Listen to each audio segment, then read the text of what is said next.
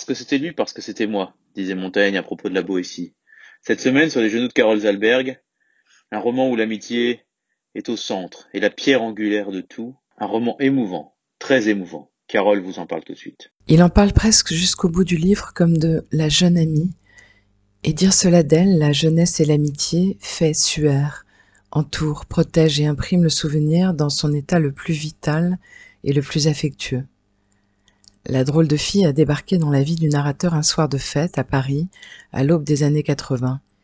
Ils ont 19 ans, lui vit avec un homme plus âgé, elle porte le deuil d'un père adoré et du territoire africain où elle a grandi.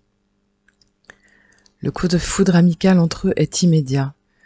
Ensemble, ils font des chantiers et l'anouba, partagent secrets et pudeurs, s'enthousiasment pour une scène musicale en ébullition. Lorsque la jeune amie est violée et tuée au cœur de l'été, ils se voient moins, mais leur lien n'a pas faibli. Quelques décennies plus tard, Gilles retrouve un Polaroid et tout est libéré. Le chagrin et l'incompréhension, bien sûr, mais aussi la lumière de la jeune femme et de cette histoire-là, joueuse, profonde et légère tout à la fois, évidente et brusquement empêchée par le meurtre demeuré insensé, même après l'arrestation du coupable. De son écriture chargée de nostalgie et d'enfance, où on couvait tous les drames, l'écrivain sensible, désespérément élégant, approche peu à peu la seule vérité qu'il importe, celle des êtres. Les mères oscillent entre force et folie, les pères sont absents et envahissants, les amants déçoivent en général.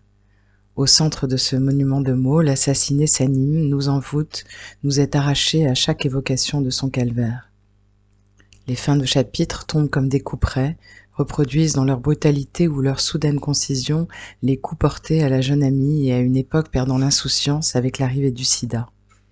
Mais la douceur et la joie sont aussi déposées dans ces pages, ainsi qu'auprès des morts, bijoux et objets, qui les accompagnent et nous consolent.